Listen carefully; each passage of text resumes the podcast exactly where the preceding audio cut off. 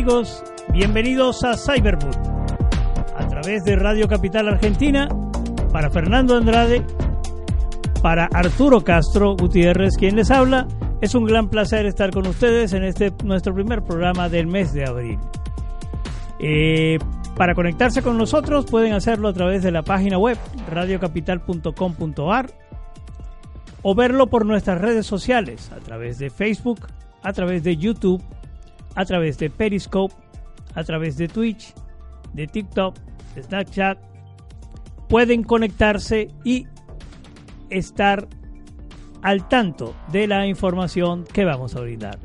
Y hoy tenemos un programa bien interesante porque combina dos temas bien importantes. El tema de la información sobre el mundo de las criptomonedas, sobre lo que está ocurriendo con ellas en este momento. Y también un tema que nos toca como migrados a Argentina con respecto a los temas de ayuda y auxilio que algunas entidades de la ciudad ponen a disposición de nosotros. Y entonces, nuestro primer tema tiene que ver con una idea, con una visión, con un desarrollo de una plataforma de información que existe en Argentina, desarrollada por la Fundación Bitcoin Argentina, y que ha tenido una repercusión y una importancia capital en el trabajo de difusión, en el trabajo de agrupar a la gente que conoce, que quiere conocer y que tiene propuestas concretas que pueden desarrollarse en la plataforma tecnológica del Bitcoin y del blockchain. Estamos hablando nada más y nada menos, para los que la conocen ya, de la Bitcoin Neta.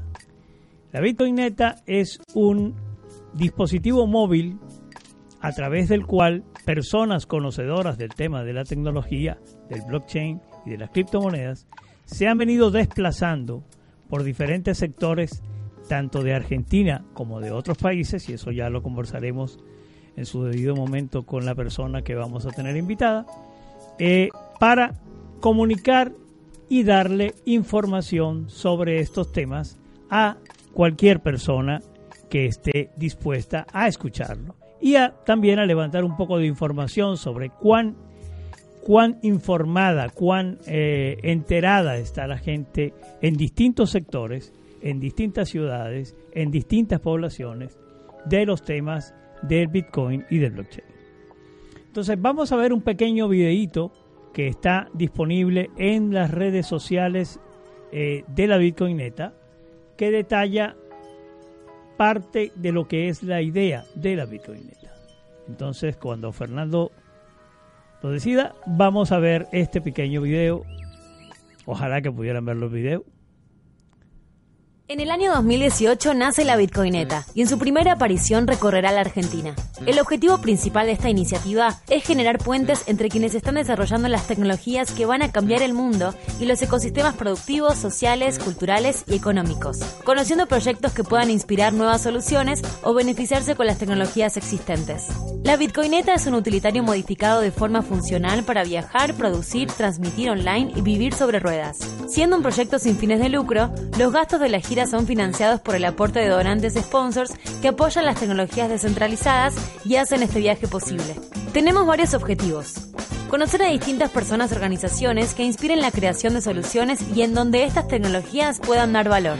Difundir blockchain, bitcoin y sus casos de uso ayudar a municipios y asociaciones a implementar soluciones más transparentes y nuevos modelos de financiamiento. Crear una nueva experiencia de comunicación que pueda luego ser replicada en distintas partes del mundo. Se presenta Bitcoin y a las tecnologías descentralizadas como una solución para que pequeños emprendimientos puedan validar sus procesos productivos. En el largo plazo se busca generar impacto en concientización del potencial de las nuevas tecnologías. Para lograr los objetivos se organizarán encuentros cara a cara con emprendedores y referentes culturales, charlas y talleres en auditorios asociaciones o plazas, encuentros informales con dinámica de meetup. En algunos puntos de la gira se realizarán conferencias en entornos académicos con oradores invitados de proyectos como Bitcoin Tour. Durante la gira, la Bitcoineta tiene una presencia tanto real como virtual en todas las redes, convergiendo en una experiencia multiplataforma. Un nuevo mundo descentralizado precisaba una acción descentralizada. Bienvenida a la Bitcoineta.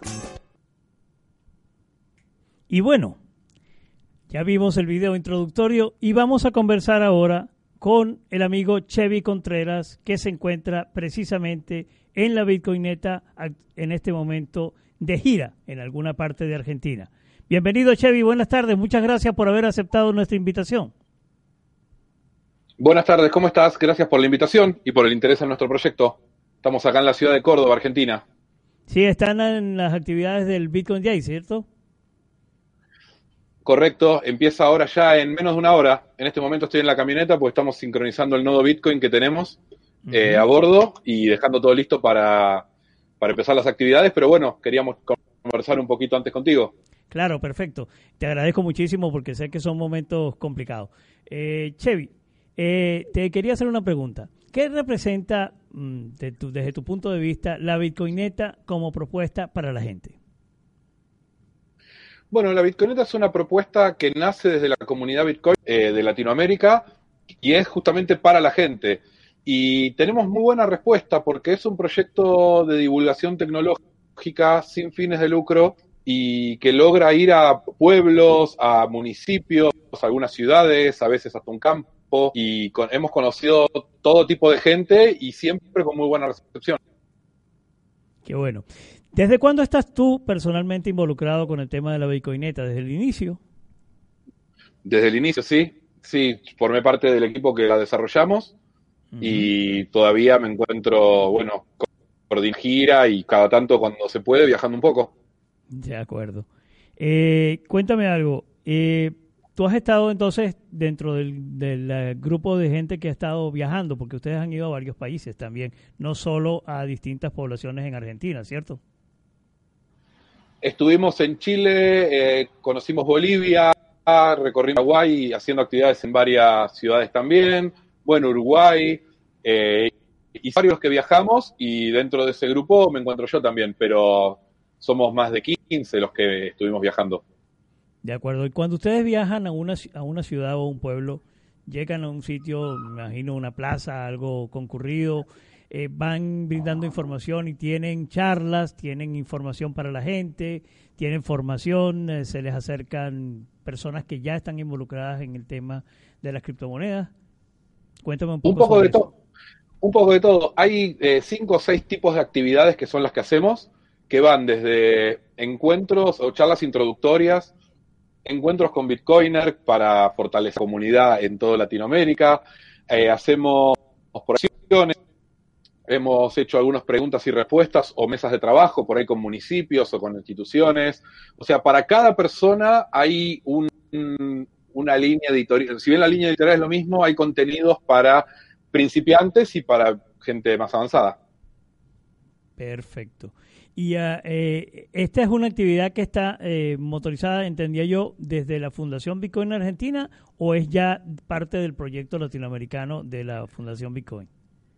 Claro, es, es así. Se confunde un poco con Bitcoin en Argentina porque como empezamos en Argentina y tenemos la camioneta radicada en Argentina, es muy importante el apoyo de Bitcoin en Argentina. Claro. Pero eh, es un proyecto que lo financia Bitcoin Latinoamérica o, Alianza Blockchain Iberoamérica, creo que es ahora exactamente, y que nosotros simplemente lo, vamos, lo que intentamos hacer es eh, hacerlo crecer. O sea, contamos con el apoyo, hemos contado y contamos con el apoyo de sponsors también, ya sean las empresas de mundo cripto, pero también donantes anónimos, y con eso vamos armando las ideas, hacer la mayor cantidad de kilómetros posible y lograr el mayor impacto uno a uno, como te decía, o, grupal. Sí, ahora, ahora después de que terminemos vamos a pasar un poco el video con los logros del, del video de la, de la, del cáncer, del trabajo de la Bitcoineta del año pasado. Eh, pero te quería preguntar, este, ¿existe la, el planteamiento de replicar esto, de duplicar la Bitcoineta eh, en, Latinoamérica y posiblemente en otros países? Existe en el video ese que pasabas recién, eh, que lo hicimos antes de comenzar el proyecto, por eso es animado, porque todavía no había ni siquiera camioneta.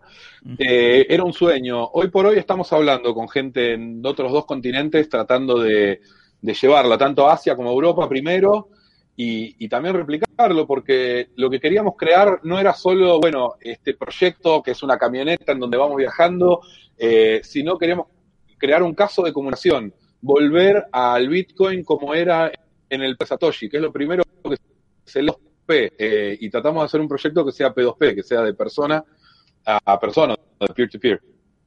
Perfecto. Eh, y están ahora, ahora mismo están eh, movilizándose y solicitando em, financiamiento, solicitando los aportes de la gente, específicamente para un viaje a Uruguay, entiendo, ¿no? Mm, no. Eh, sí y no, porque en realidad solicitamos financiamiento para el viaje a Uruguay, pero es una campaña que se terminó exitosa hace unos días, la, semana pasada, pero vamos a volver a ir a Uruguay, porque hicimos una prueba piloto con esta campaña gracias a Block Humanity, que nos dio la plataforma y el apoyo. Conseguimos eh, unos, un ingreso y nosotros estamos siempre buscando financiamiento porque la idea es que cuanto más financiamiento tengamos, más kilómetros haremos. De eso se trata. Somos todos voluntarios los que estamos llevando el proyecto adelante y, tratando de coordinarlos con nuestras agendas hay mucha gente que sí pertenece, por ejemplo, a Bitcoin Argentina, hay otros que eh, trabajan dentro del mundo cripto en sus emprendimientos. Fíjate, la Bitcoineta su manera de seguir colaborando a este ecosistema que, nos apasiona a, todos. ¿Y cuánta gente viaja, por ejemplo, en el, viaje que acaban de hacer ahora en Córdoba, aparte de la gente de la fundación que puede haber viajado directo para hacerle seguimiento al evento? Pero ¿cuánta gente viaja con ustedes? ¿Ustedes tienen un equipo de cuántas personas? Claro, por ejemplo, aquí al evento de Bitcoin Day vino gente de Bitcoin Argentina, eh, algunos de sus fundadores, por ejemplo, va a estar de orador Franco Amati y demás, que es uno de los creadores también de la Bitcoineta, pero en la Bitcoineta, como lo manejamos con un proyecto totalmente autónomo, a veces nos encontramos, eh, como nos ha pasado en Uruguay y demás, o en la BitConf, pero en este caso viajamos dos, viajamos Fernando Sechi y yo. Fer Sechi también es miembro de Bitcoin Argentina, yo por ejemplo no, pero me dedico mi, todo mi tiempo libre a difundir cripto y principalmente Bitcoin. Ya. ¿Y, ¿Y cómo los ha tratado Córdoba en esta oportunidad? Porque le estuve leyendo que había bastantes complicaciones del clima en estos días, ¿no? Nos agarró una tormenta viniendo recién eh, en la ruta y de hecho no llegué ni a sentarme en un bar y estoy aquí dentro de la camioneta porque llegamos recién, recién. Todavía no, no llegué ni a hospedarme, estoy con el bolso aquí. Todavía no he terminado de llegar. Bueno, eh, de verdad, para nosotros ha sido un gran placer. Vamos a estar en contacto porque queremos hacer algo directamente en la Bitcoineta para que la gente pueda visualizar a través del, del programa. Grabamos algo para que la gente entienda el alcance, la dimensión y, y, la verdaderamente lo que representa este esfuerzo que ustedes están haciendo por dar a conocer eh, la propuesta tecnológica del Bitcoin y del blockchain eh, para todo el mundo. Y te agradecemos muchísimo porque entendemos que están ustedes en, este trayecto de, bueno, viajar a Córdoba, llegar este, y arrancar un evento en, breves horas. Entonces, eh, te reiteramos que este espacio está a la disposición de ustedes. Este es un espacio para la tecnología, para los avances, para informar a la gente, al ciudadano común, de cómo va a cambiar su vida y qué cosas y qué herramientas puede utilizar para digamos, no quedarse atrás y acompañarse dentro de la evolución tecnológica que está ocurriendo en este momento. Bueno, muchísimas gracias. Por supuesto que valoro y agradezco la invitación de, a participar hoy y las que se hagan a futuro, porque creo que tenemos parte en parte del mismo objetivo, que es brindar información, que la tecnología no quede en los tecnólogos, que poder llegar a todo el mundo, que la disfrute y que la aproveche el que le sirve y que el que la quiera descartar lo haga con conocimiento y no simplemente porque leyó en el diario o que era una burbuja o algo raro, eh, sino que, claro, que pueda tener sus herramientas para, bueno, para poder disfrutar una tecnología que es de la gente y para la gente. Pero lo que siempre pasa, las búsquedas en Google de información sobre el Bitcoin y sobre el blockchain se han disparado en los últimos dos, tres días producto de la situación de precio. Pero bueno, eso es ya normal en nuestro en nuestro mundo, ¿no? las noticias suelen viajar de esa manera. a nosotros por suerte nos excede, la verdad que siempre que hemos llegado y eso que todo el año pasado fue bull market, eh, perdón, bear market en su mayoría y sin embargo siempre tuvimos una buena respuesta. A veces hay menos gente que cuando está subiendo el precio, por supuesto, pero eso se va a acomodar. Creo que la tecnología es muy importante, muy valiosa y por eso es que tenemos que llegar con información a cada rincón. Y hay todo un cúmulo de información que la gente puede verificarlo a través de las redes sociales. Ya vamos a dar la información a todos de las redes completas de la Bitcoineta, porque ya es una figura que tiene su personalidad propia, su espacio ganado y su eh, importancia en todo este proceso de información, de formación y de creación de una nueva visión del mundo alrededor de una herramienta de intercambio de valor como es el Bitcoin y el blockchain. Nuevamente entonces, Chevy, muchísimas gracias por tu presencia. Este, esperamos que tengan un excelente evento. Vamos a estarle haciendo seguimiento desde acá, desde Cyberboot, para reportar algunas cosas a través de nuestras redes y en los próximos programas. Y bueno, este, que tengan muchísimo éxito y muchas gracias por tu tiempo, Chevy. En, nombre del equipo, muchísimas gracias. Gracias Y bueno, amigos, esa es la información directamente desde Córdoba con las personas que manejan eh, la Bitcoineta. Eh, ellos tienen una serie de actividades allí. El Bitcoin Day es una actividad ya conocida, eh, de renombre, donde se reúnen muchos personajes del mundo cripto y del mundo blockchain a nivel global, no solo de Argentina, no solo de los países latinoamericanos, sino vienen algunos expositores importantes y allí comparten un poco más de información sobre las actualidades del mundo cripto. Vamos a ver entonces un segundo video que mm, es un sumario de lo que, un resumen de lo que fue la actividad de la Bitcoineta el año pasado. Vamos a dejar abierto el, audio porque voy a irles narrando, porque para las personas que solo nos están escuchando, pues es importante la información que allí se revela. Entonces, adelante.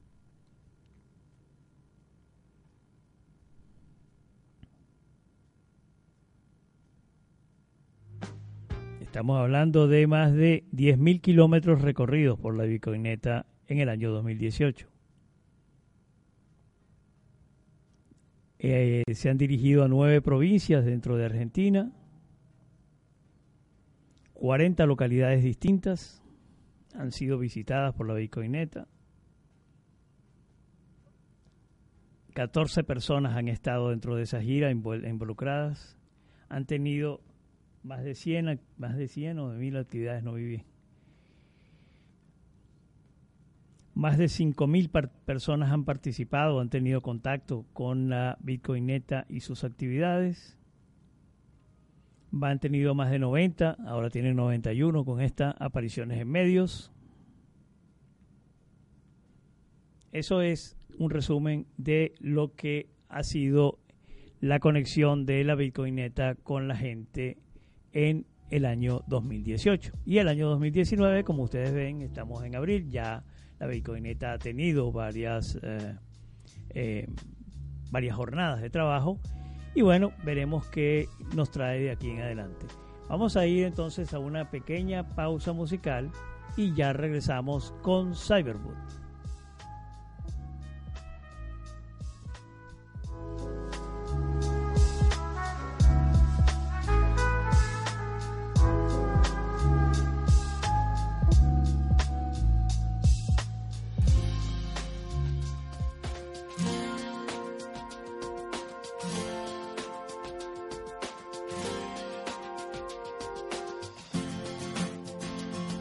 I saw a man brought to life.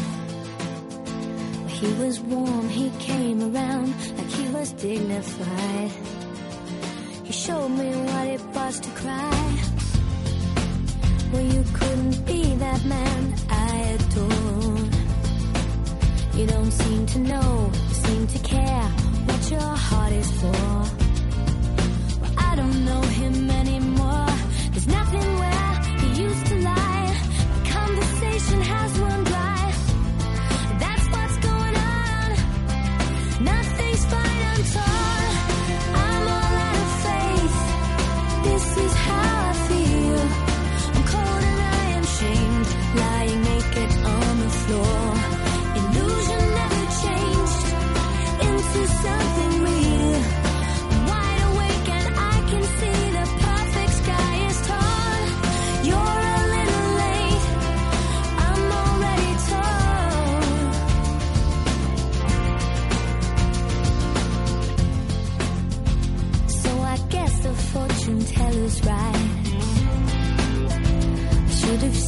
just what is there and not some holy light.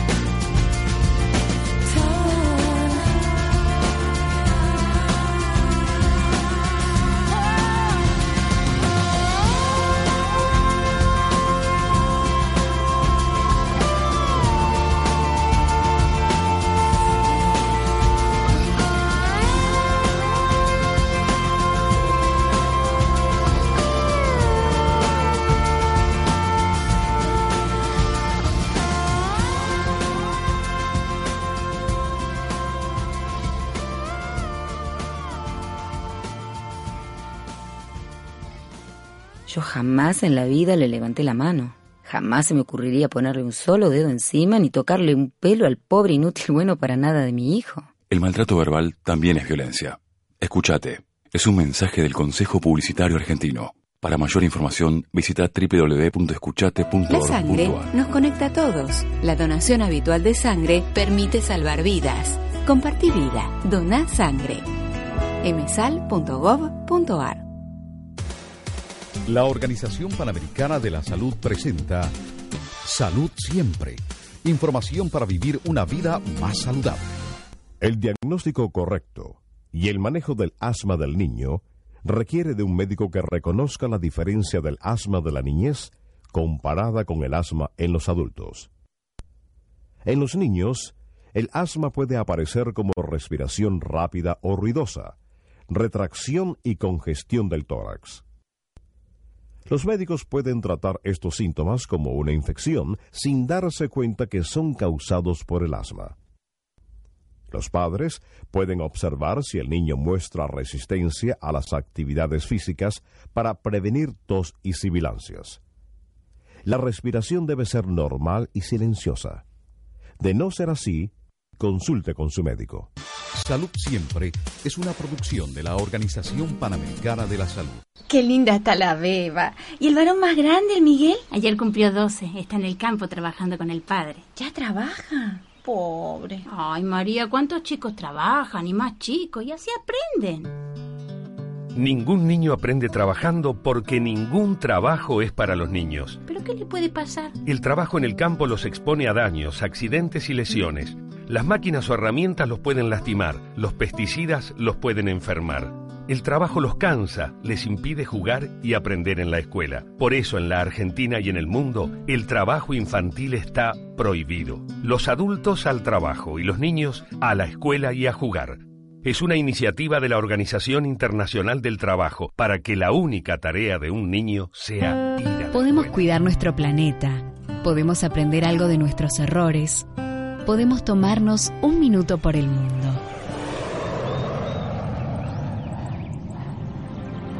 Nuestra tierra protegida. El Parque Nacional Los Alerces en Chubut se viste de lagos, ríos, montañas, bosques de alerces y corigües. Protege uno de los más notables y extensos bosques de alerces o laguán, uno de los árboles más grandes y longevos del planeta. También ampara una parte de los bosques andino-patagónicos y varias especies amenazadas como el huemul. Avanzamos un paso más. Conocimos un poco más de nuestra tierra. Para cuidarla y protegerla, pudimos tomarnos un minuto por el mundo.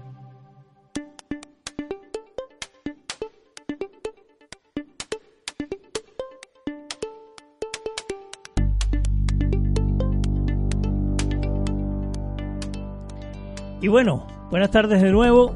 Aquí estamos para la segunda parte de Cyberboot. Está conmigo Gustavo Córdoba y ya vamos a comenzar a hablar con él. Quiero solamente hacer una precisión porque es necesario hacerla, sobre la situación actual del precio del Bitcoin. Vamos a ver un par de gráficas y vamos a ir conversando sobre lo que ha venido pasando con el Bitcoin en esta última semana. La primera gráfica nos muestra entonces la situación del Bitcoin durante la pasada semana hasta culminar con el día de hoy.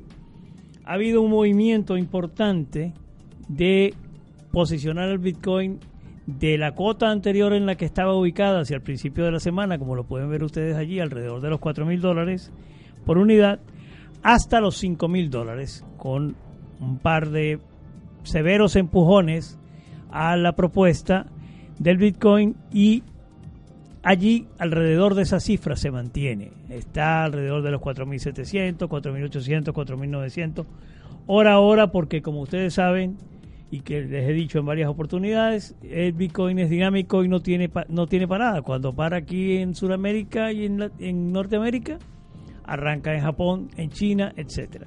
La siguiente gráfica nos muestra, para que ustedes vean qué dinámico es esto, la situación en un día. Específicamente desde las 12 de la noche del día de anoche. Fíjense todos los movimientos que ha habido. Hubo una fuerte puja para el alza, después hubo una fuerte puja para la, para la baja, para ubicarse y saltar de los 5 mil dólares hasta los 4 mil 800. Sin embargo, se pudo recuperar y está en este momento alrededor de los 4.980. Eh, estas gráficas las tomamos de coindesk.com, que es una de las muchas páginas de información sobre las criptomonedas que ustedes pueden consultar para eh, mayor información. Como siempre hemos dicho, el Bitcoin es un tema dinámico, el Bitcoin no es un tema de especulación, es un tema de seguir la circunstancia y decidir, como en cualquier otra inversión, qué queremos hacer. Y ahora sí, cortamos con el tema del Bitcoin y vamos a un tema mucho más, eh, digamos, terrenal, en este caso. Eh, Gustavo está aquí acompañándome por una jornada, por varias razones, pero por la, principal es por una jornada que se va a llevar a cabo este fin de semana. Se llama eh, eh Vea Solidario por Venezuela. Y esta jornada, uno de los patrocinantes es la organización que representa a Gustavo. Y queríamos entonces conversar Mm, con él sobre el servicio jesuita de migrantes y este, sobre su participación, lo que representa el evento y todo lo demás. Muy bien, gracias por la invitación y es eh, importante decir que el VEA Solidarios por Venezuela es la segunda edición que, que se hace, el año pasado fue la primera, quien coordina el, el Buenos Aires Solidarios por Venezuela es a SOBEN, la Asociación eh, de Venezolanos en Argentina, asociación que tiene ya 20 años aquí en, este hermoso país, y que desde la dirección de, del gobierno de la ciudad de colectividades se coordina esta actividad.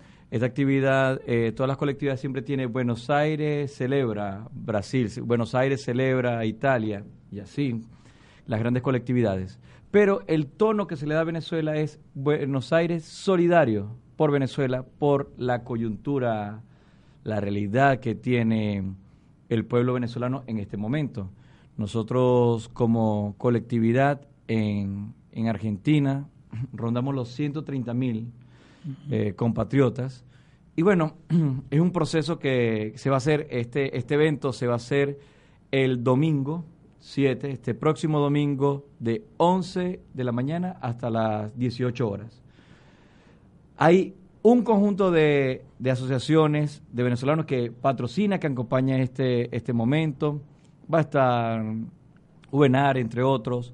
Va a estar eh, la, Asociación de Venezolanos en, en Regina, la cual la iglesia a la cual este, pertenecemos, Iglesia Católica, la parroquia de Regina Martiron, que queda cerca de aquí de Radio Capital, en el sector del Congreso y que funciona también ahí el servicio de jesuitas a migrantes. Lo bueno de, del evento es que el evento, el año pasado, el gobierno de la ciudad eh, hizo un censo de, de, las personas que asistieron y fue alrededor de 20 mil personas que asistieron. Es, va a ser en la avenida eh, Iraola y Presidente Mott. Eso es la entrada de, del Rosedal, en los bosques de Palermo. Es un evento que en medio de que es solidario también es festivo porque va a tener animación, va a tener comediantes. Pero no hay forma de reunir tres venezolanos sin que se forme una fiesta. sí, sí, sí. Gastronomía. Bien. Y mucho emprendimiento, como los que pueden seguirnos a través de, la web. Pueden ver todos los patrocinantes que están ahí. Entonces, eh, el tequeño va a ser presencia, la arepa en sus diferentes manifestaciones y diferentes emprendimientos. Junto con ello, van a estar asociaciones que brindan apoyo a los a las comunidades migrantes, bien, en este caso las particularidades de los venezolanos, bien, pero también a la comunidad migrante, migrante en general, como es ANNUR, como es este la OIM, la Organización Internacional de Migrantes, que también adscrita a la ONU, va a estar la, la comisión de la Conferencia Episcopal, para migrantes itinerantes. Eh, va a estar también eh, el Servicio Jesuita de Migrantes, la SJM, a la cual pertenezco. Entonces la idea también es, va a estar ASOBEN también este, brindando charlas de, apoyo, de, contención este, psicológica, haber unos momentos de, de charlas para también explicar lo del RADEX, que cuando vos llegaste eh, yo llegué, el, el, proceso era distinto. Diferente. Diferente. Nosotros somos de los que tenemos DNI. Exacto. Entonces, pero luego está el tema de, de, la precaria y cómo se accede a esto. Bien. Entonces, porque ahora es todo por internet. Antes la persona pedía una cita desde cualquier parte del mundo y luego llegaba aquí. Entonces ahora eh, es distinto el sistema RADEX, entonces explicar un poco del RADEX, explicar un poco, eh, también va a haber unos momentos de, contención psicológica donde hay algunas charlas también para que la gente se acerque, porque migrar no es fácil. Es decir, nosotros somos migrantes, vos sos migrante, yo soy migrante, y es un país muy lindo porque desde el preámbulo de la Constitución se abre el espacio para la migración. Bien, cuando uno ah, va a, a la dirección de migrantes, de la Dirección Nacional de, de, Migrantes, por lo menos aquí en, en Capital, en Avenida Antártida, te aparece en la pantalla que para 1920 el 30% de la población de Argentina eran migrantes. Bien, por eso es que yo soy docente y mis alumnos en Venezuela todo era en castellano. Se colaba algunos apellidos en italiano o algún apellido en polaco, pero se colaba. Sí. Es decir, entraba de... Pero ahora no, es decir, yo cuando estoy pasando ahora la asistencia, es decir, ¿cómo te explico? ¿Y cómo se pronuncia esto? Exacto. Profe Hackbuck. Sí, sí. En Venezuela nunca iba a de Hackbuck. Pero sí recibimos muchas comunidades inmigrantes, pero no en la cantidad de aquí. Sí, claro. Entonces, bueno, este, en medio de esa cultura, también cuando, por ejemplo, nosotros explicaremos desde el Servicio de Jesuita Migrante, también la gente de, de Ubenar, todo lo que tiene que ver con, la convalidación. Bien, porque venimos, muchas personas venimos con, con, títulos, bien, ya ejerciendo de alta data. Sí. Eh, todo lo que tiene que ver con los, las profesiones, médicos, ingenieros, abogados, y saber de que hay una, una venia, se dice en lenguaje eclesial, también en nivel jurídico, un fuero a través de resoluciones que protegen a comunidades sirias como venezolanas por la coyuntura que está este, pasando para hacer el proceso de convalidación. Porque cualquier migrante puede hacer el proceso de convalidación. Pero el nacional, no es con nuestros compatriotas venezolanos, tienen el problema de que no pueden apostillar por toda la realidad venezolana. Entonces, bueno, muchos no saben esa información y han dejado de hacer el proceso de convalidación entonces, hay diferentes organizaciones, entre eso el Servicio de Suite de Migrantes, donde apoyamos, donde informamos en este sentido. Bueno, ese evento entonces eh, va a permitir a la gente tener información, tener acceso a información sobre, eh, vamos a decir, la manera de convivir con esta situación particular que como migrantes viven en el país. Sí. Que como migrantes viven además en la ciudad, porque eh, hay que eh, decir que bueno que el tema de Argentina es lo gigantesca que es esta ciudad, lo importante que es en todo lo que tiene que ver con el tema de servicios, con el tema económico, con el tema de funcionamiento, con la infraestructura, con el tema social y que este a veces no es sencillo lidiar con todo esto cuando uno habla de las partidas, cuando uno habla de las eh, diferencias entre el Gran Buenos Aires y la y la ciudad autónoma.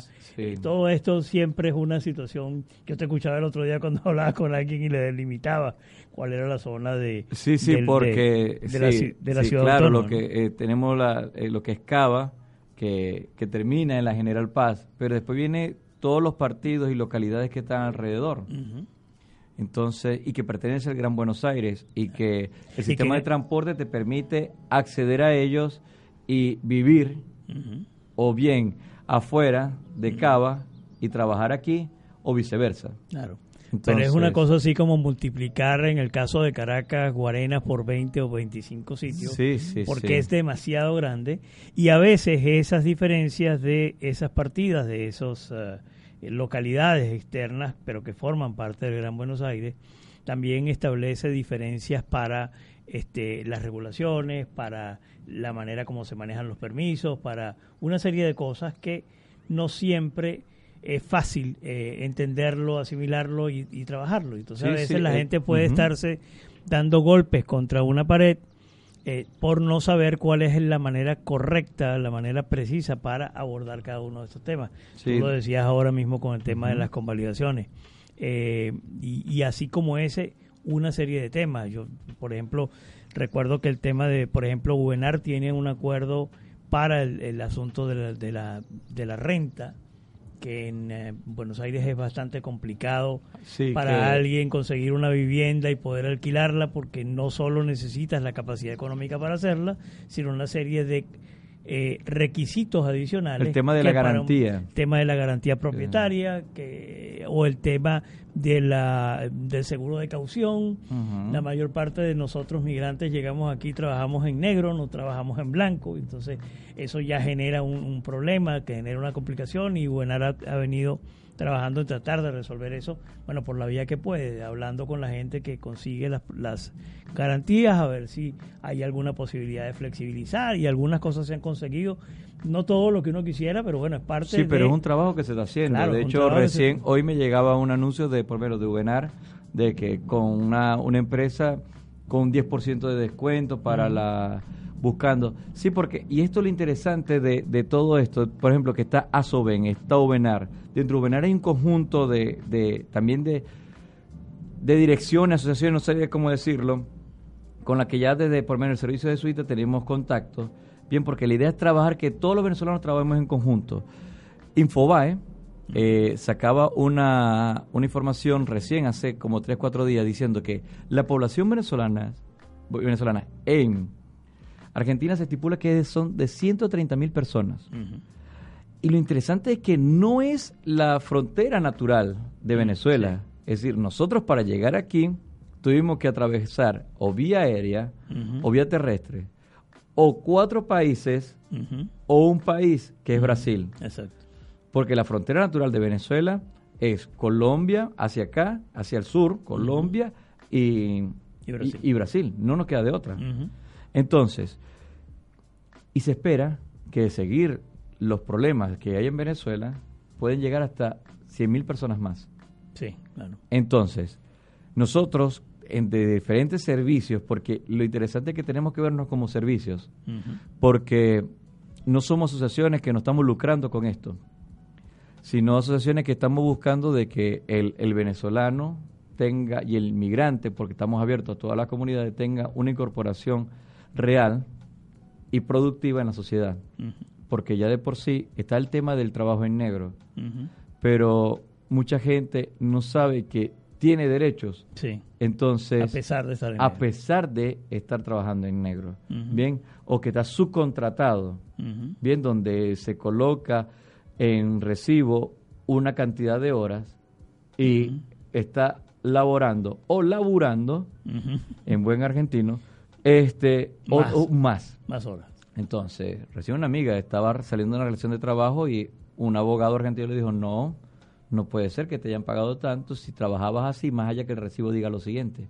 Entonces hay todavía una- un, un acontecimiento legal ahí que se está suscitando porque ella tiene unos derechos que estaban siendo vulnerados. Entonces, bueno, todo eso eh, es importante y para eso es también el VEA Solidarios por, por Venezuela, porque te, te permite, bien, en todos estos stands donde vamos a estar Ubenar, donde va a estar ASOBEN, que, que está coordinando con, con el gobierno de la ciudad, donde va a estar la SJM, este, diciéndote la conferencia episcopal, este, la Comisión Episcopal para Migrantes e Itinerantes, diciéndote estos son tus deberes, estos son tus derechos. Y sobre todo también en medio de lo solidario, el ambiente festivo, porque El volver a conseguirse una cantidad de gente. olvídate, el, eh, Eso el, escuchar la tonada, Claro. sí, para todo, para todo migrante, siempre uno tiene su corazón en, Claro. en- en el país. Empieza a sufrir con el país donde te acoge, porque lo empiezas a hacer tuyo. Es decir, nosotros no nos contentamos porque el dólar suba. Claro. Bien, es decir, sufrimos los embates del dólar, sufrimos los embates de la inflación, estamos trabajando y, y también pagamos los impuestos. Bien, entonces, las, las dichas, las penas y las alegrías de Argentina ya son propias. Claro. Pero igual también tienes tu corazón allá, porque allá está la familia, o así no te, ya no te quede familia allá, es tu país. Claro. Entonces, ese ADN que el cual no podemos olvidar y que siempre va a, a- a latir en nuestro corazón, se hace festivo bien y se hace solidario este domingo 7 en los bosques de Palermo. Así es. Vamos a ir entonces a una pequeña, hablando de festivo, de alegría y de lo demás, vamos a ir a una pequeñísima pausa musical y regresamos para que conversemos entonces sobre el servicio jesuita de migrantes. Ya regresamos, amigos.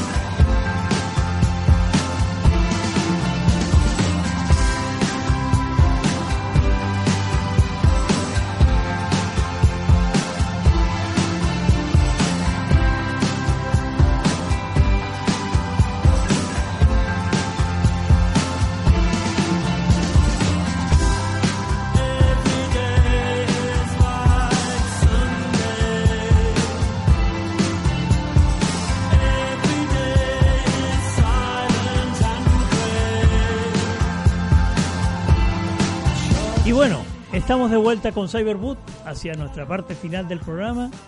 Y uh, hace más o menos unas 3-4 semanas yo me acerqué con mi esposa a una iglesia, eh, Regina Martyrum, que está ubicada aquí cerca de la zona del Congreso, eh, para una misa. Una misa de 7 y media de la noche con mi esposa. Y posterior a esto ocurrió un evento espectacular, especial, una jornada de em, estrechar ¿no? lazos entre la comunidad de venezolanos que se dirige a esa iglesia. Conocí la organización Venezolanos en Regina y conocí posteriormente lo que se llama el Servicio Jesuita de Migrantes. Y quería conversar entonces en esta parte final contigo, eh, Gustavo, sobre estos temas, estas organizaciones y el alcance del trabajo que realizan. Sí, sí, eh, es interesante. Recuerdo cuando llegamos ese día y de una vez te, te, quedaste y ahora vamos a hablar algo de lo que hizo Arturo allá. Se portó bien, no tengo que hablar nada malo. este, sí, sí, que, lo, eh, a las 19.30 en la iglesia Regina Martyrum, que queda en Hipólito Yrigoyen 2025, eh, nos reunimos para la Eucaristía de los domingos. Esa Eucaristía quien lleva la, la parte litúrgica, musical, son la lectura, son la comunidad venezolana. Luego de la misa, que dura 45 minutos, eh, 8 y cuarto, 8 y 30 o 20, 20 15, eh, nos reunimos en el salón parroquial. Salón grande donde pueden, este, no sé, llegar hasta 80, 100 personas. Uh -huh. Hacer una cena humilde, bien, una cena sencilla. Y en esa cena, entonces, se presentan las nuevas personas que van llegando. Siempre hay gente en rotación. Hay un grupo como que siempre está y personas que van llegando. ¿Qué pasa ahí? Es un ambiente eh, festivo porque nos sentamos a comer. De hecho, hacemos oración para bendecir los alimentos, pero no se debería hacer porque de la misa a la mesa no se reza. pero en fin. Entonces, y el que va llegando va diciendo, el que va eh, consiguiendo trabajo también lo dice. La cena es preparada por un equipo de, de personas voluntarias que se van integrando. Y entonces, eh, lo, lo, lo bonito aquí es que se hace comida al estilo de nosotros, la gastronomía. La gastronomía de aquí, de, de Argentina, es riquísima, espectacular. Te lo sí, me encanta. Es decir, yo tomo mate, dulce de leche y yo ya, sí, mi, mis venas, no sé si va a tener diabetes o no, pero en fin, la factura, yo encantado. Pero bueno, a uno también le gustan los sabores con los que uno creció. Así es. Entonces es un momento también de, de compartir. Uh -huh. y, y, nada, el equipo de cocina se prepara y se inventa algo. Eh, vos estuviste hace como tres semanas y la semana pasada cocinaste, ¿no? Sí, así es. Entonces, bueno, podéis contar la experiencia. Ahora yo te entrevisto a vos. ¿Cómo fue la experiencia de, de compartir? No, bueno, ahí? extraordinario. Un equipo armado en dos, tres días y bueno, asumir el trabajo de, de, preparar comida para no se sabe cuánto, que ese es el otro tema interesante. Sí. Tú preparas comida para no se sabe cuánto con un presupuesto que obviamente es muy reducido, pero que bueno, trabajamos para que rinda y para que la gente pueda pasar este rato allí. Casualmente ese día hubo una niña que cumplió 15 años y bueno, se hizo un vals y toda la historia. Pero, pero además de eso, que es digamos el, el momento mmm, puntual de los de los domingos en la tarde, eh, de los domingos en la noche, está el tema de la asistencia, que es el servicio jesuita de migrantes, que di, trabaja, donde trabaja Gustavo y que da soporte y da ayuda para todos los temas regulares de un migrante aquí, cómo se elaboran los currículum vitae, cómo se hace el tema de la participación. Tuvimos un evento esta semana con una persona argentina que dio recomendaciones y tips sobre cómo ir a las entrevistas de trabajo, sobre qué cosas hablar, sobre qué cosas no hablar. Todos estos son temas bien importantes. Hay asistencia eh, psicológica, hay asistencia legal para el tema de las convalidaciones o no. En fin, es una eh, puerta abierta para el servicio a los migrantes venezolanos y está allí en Regina Martyrum y está a la disposición de cualquiera que se quiera acercar. Sí, sí, lo interesante de, de, esto es que lo de venezolanos en Regina no es una empresa personal de cuando hablamos de empresa personal como de un proyecto personal, de un sacerdote en particular, sino que forma parte de la compañía de Jesús, desde el servicio eh, jesuitas a migrantes, que lo tienen en varias partes de, del mundo y que por lo menos en frontera funciona es el servicio jesuita a refugiados, que son estas personas desplazadas, por lo menos en Venezuela, en mi estado, en el Zulia, estaba el SJR. Pero entonces, ¿qué, qué es el servicio jesuita a migrantes? Ante todo es un servicio. Cuando hablamos de servicio es que es algo donde la persona o el grupo de personas no se está lucrando. Entonces, eh, ¿dónde funcionamos? En Hipólito Yrigoyen, 2025, los días lunes, martes y miércoles de 9 a 13 y de 16 a 18 horas. Si tienes problemas a nivel legal, de migración, eh, no sabes cómo lo es el RADES, hay una abogada que es especialista en la parte legal. Eh, quieres conversar, este, estás pasando por algún momento, tenemos un equipo de seis psicólogos gratuitos para hacer la contención psicológica, emocional, la parte de terapia quieres saber de la parte de convalidación, cómo integrarte, el título de secundario, el título profesional, estamos allá. Eso lo, llevo yo los lunes y los miércoles en la tarde, tarde-noche, y los martes de 9 a 1. Y está toda la parte también de, del apoyo pastoral, los miércoles también hay oración a las 8. Lo interesante es que se está haciendo eso, ya se hizo una charla para la convalidación de la mano con Ubenar de Creeducación, fue la profesora Luisa Carvajal y el doctor Pablo Falcón, que es el director de toda la parte de convalidación por el Ministerio de Educación de la Nación. Y ahora el martes fue con la, la magíster eh, Patricia Funes, que dio todo el tema laboral porque el, la parte currícula es distinto aquí. Entonces nosotros allá agarramos el currículo, te lo rayamos, te lo dañamos, pero para que hagas uno nuevo. Para que sea comprensible al estilo argentino. O sea, la traducción. Así es. Gustavo, el tiempo que es un tirano en nuestros medios este, nos ha llegado. Para nosotros ha sido un verdadero placer tenerte aquí. Este, esperamos tenerte próximamente nuevamente. Y con ustedes, amigos, será hasta el próximo jueves a las 15 por radiocapital.com.ar, Radio Capital Argentina. No te vayas de sintonía, quédate con radiocapital.com.ar y los excelentes programas que van a continuar a este. Radio Capital te va a gustar. Buenas tardes y muchas gracias por habernos sintonizado.